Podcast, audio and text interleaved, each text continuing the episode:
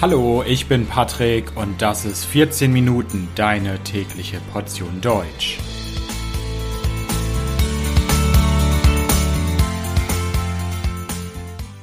Folge 92 Der Bau der Berliner Mauer. Hallo, hallo und herzlich willkommen zu einer neuen Folge von 14 Minuten. Ich hoffe, dass es euch gut geht.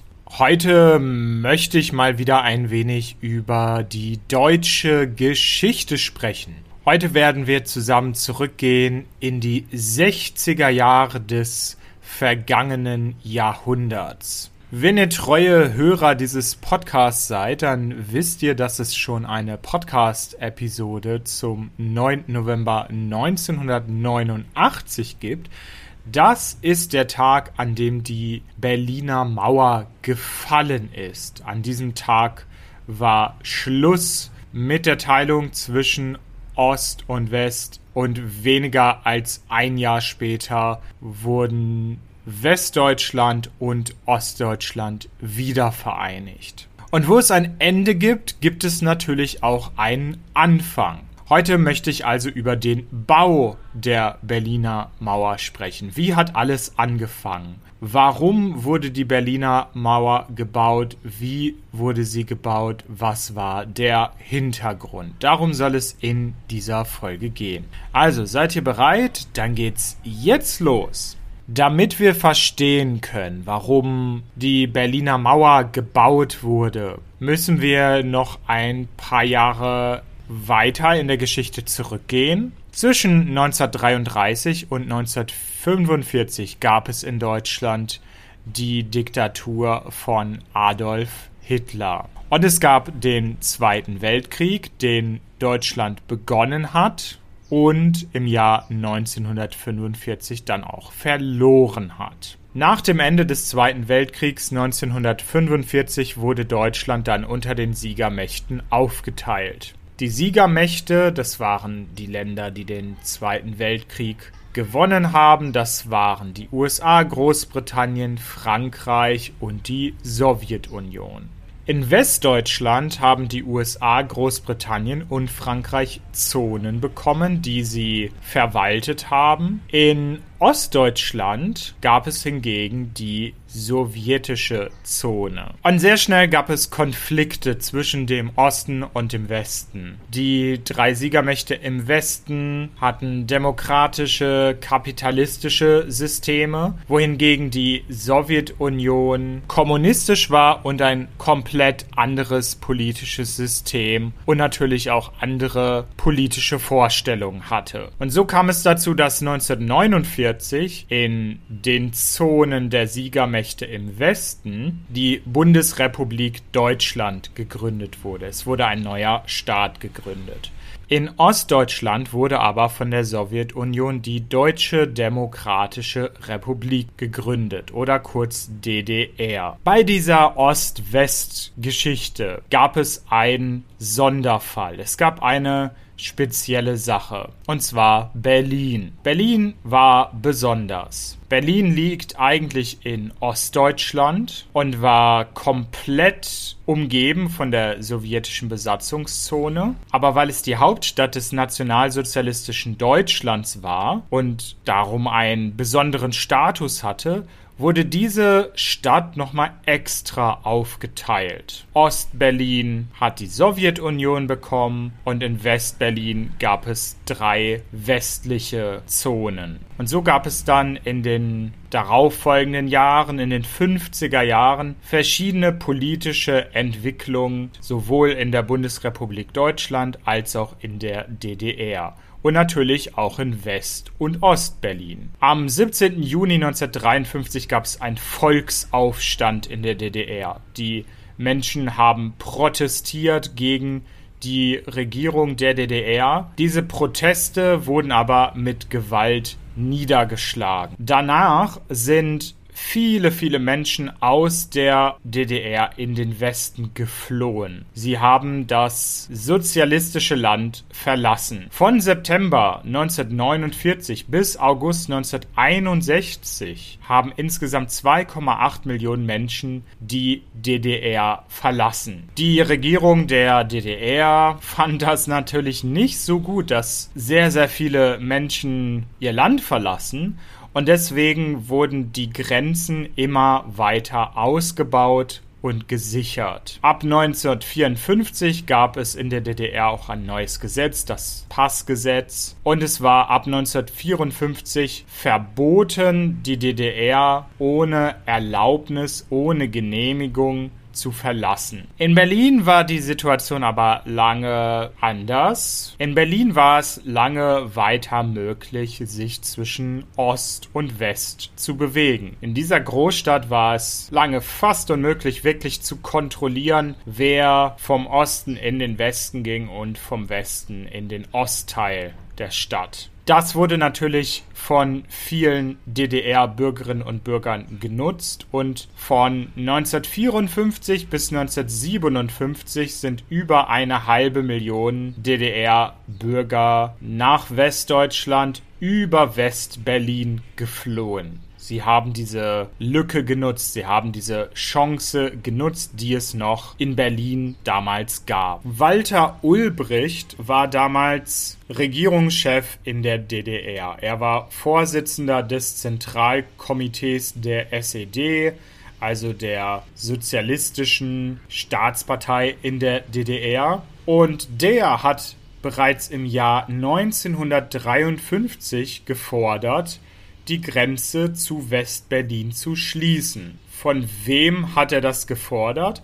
Das hat er vom sowjetischen Herrscher Nikita Khrushchev gefordert. Der hat aber lange Zeit gesagt, dass es keine Mauer geben soll zwischen Ost- und West-Berlin. Die politische Situation änderte sich aber. Ab 1958 gab es die zweite Berlin-Krise.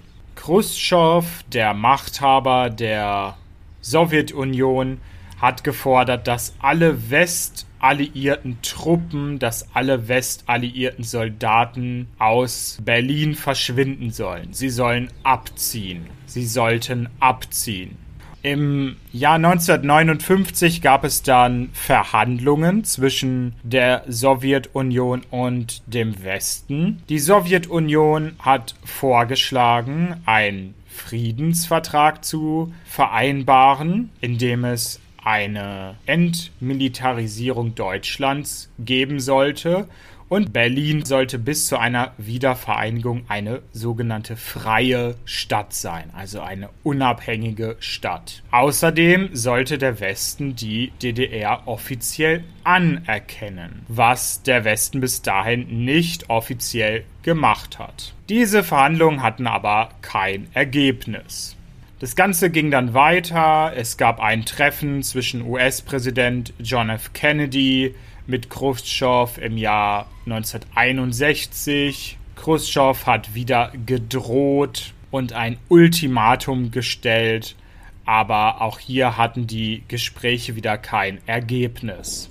John F. Kennedy hatte ganz andere Vorstellungen. Er hat im Juli 1961 eine Rede gehalten und gesagt, dass es drei wichtige Punkte für ihn für Berlin gibt. Und zwar, dass es einen freien Zugang gibt nach West-Berlin. Jeder Mensch aus dem Westen soll ohne Probleme nach West-Berlin kommen können. Die Westalliierten sollen in Westberlin anwesend sein. Sie sollen dort stationiert sein. Und die Bevölkerung Westberlins muss Freiheit genießen. Die Menschen in Westberlin müssen. Ja, und weil es keine Einigung zwischen dem Westen und der Sowjetunion gab und weiterhin Menschen vom Osten in den Westen geflohen sind, hat Khrushchev seine Meinung geändert, was den Mauerbau angeht. Er hat im Jahr 1961 dem Mauerbau zugestimmt. Was ist dann passiert? In der Nacht zum 13. August 1961 haben Polizisten und Soldaten der DDR die Grenze nach Westberlin abgeriegelt. Sie haben sie blockiert.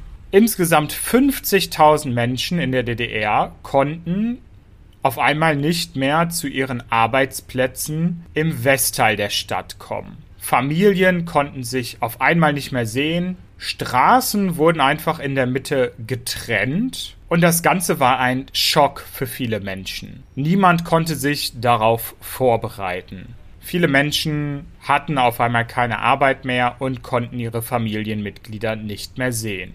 Und nachdem die Grenzen durch die Sicherheitskräfte der DDR blockiert wurden, hat man mit den Bauarbeiten begonnen. In den nächsten Tagen und Wochen darauf wurde dann die Mauer gebaut. Es wurde eine Mauer gebaut aus Betonplatten und Steinen. Es gab auch Häuser, die genau auf der Grenze lagen. Bei diesen Häusern hat man die Eingänge und die Fenster im Erdgeschoss zugemauert. Und zwar hat man sie zugemauert auf der Westseite, sodass man nur noch von der Ostseite in das Haus gehen konnte. Die Mauer teilte nicht nur die Stadt entlang ihrer Mitte, sondern sie teilte auch Westberlin von der daneben liegenden DDR. Insgesamt war die Berliner Mauer 155 Kilometer lang. Die Mauer in der Innenstadt war 43 Kilometer lang und der Außenring am Rand Berlins war 112 Kilometer lang. Es gab 302 Wachtürme, Türme, in denen Soldaten waren und die Grenze bewacht haben. Und in den Jahren darauf wurde wurde die Berliner Mauer immer weiter ausgebaut und perfektioniert. Kurz bevor die Berliner Mauer gebaut wurde, hat Walter Ulbrecht noch in einer Pressekonferenz bestätigt, dass es diesen Plan nicht geben würde. Wir wissen heute, dass das eine Lüge war. Die Überlegung, eine Mauer zu bauen, gab es schon lange. Aber es gibt einen Satz, den Walter Ulbrecht in dieser Pressekonferenz gesagt hat, der in die Geschichte eingegangen ist. Das bedeutet, dass fast jeder heute in Deutschland diesen Satz immer noch kennt, wenn man über die Berliner Mauer spricht und wenn man über den Mauerbau spricht, dann hat man sofort diesen Satz im Kopf und zwar niemand hat die Absicht, eine Mauer zu errichten. Dieser Satz war Teil einer Antwort auf die Frage einer Journalistin und Walter Ulbrichts komplette Aussage war, ich verstehe Ihre Frage so, dass es Menschen in Westdeutschland gibt, die wünschen, dass wir die Bauarbeiter der Hauptstadt der DDR mobilisieren, um eine Mauer aufzurichten. Mir ist nicht bekannt, dass solche Absicht besteht, da sich die Bauarbeiter in der Hauptstadt hauptsächlich mit Wohnungsbau beschäftigen und ihre Arbeitskraft voll eingesetzt wird. Niemand hat die Absicht, eine Mauer zu errichten. Und obwohl es die Berliner Mauer gab, gab es immer noch Menschen, die versucht haben, in den Westen zu fliehen. Und bei diesen Fluchtversuchen an der Berliner Mauer gab es zwischen 1961 und 1989 mindestens 140 Tote. Schluss mit der Berliner Mauer, Schluss mit diesem schrecklichen Kapitel in der deutschen Geschichte war dann am 9. November 1989. An diesem Tag ist dann die Berliner Mauer gefallen. Also, das war's zum Bau der Berliner Mauer 1961. Ich bedanke mich fürs Zuhören. Das Transkript dieser Folge findet ihr wie immer kostenlos auf www.14minuten.de. Und wenn euch der Podcast gefällt, dann könnt ihr mich auf Patreon unterstützen. Dort gibt es viele Extras für Unterstützer und natürlich jede Menge gutes Karma. Also vielen Dank, bis bald, ciao, ciao.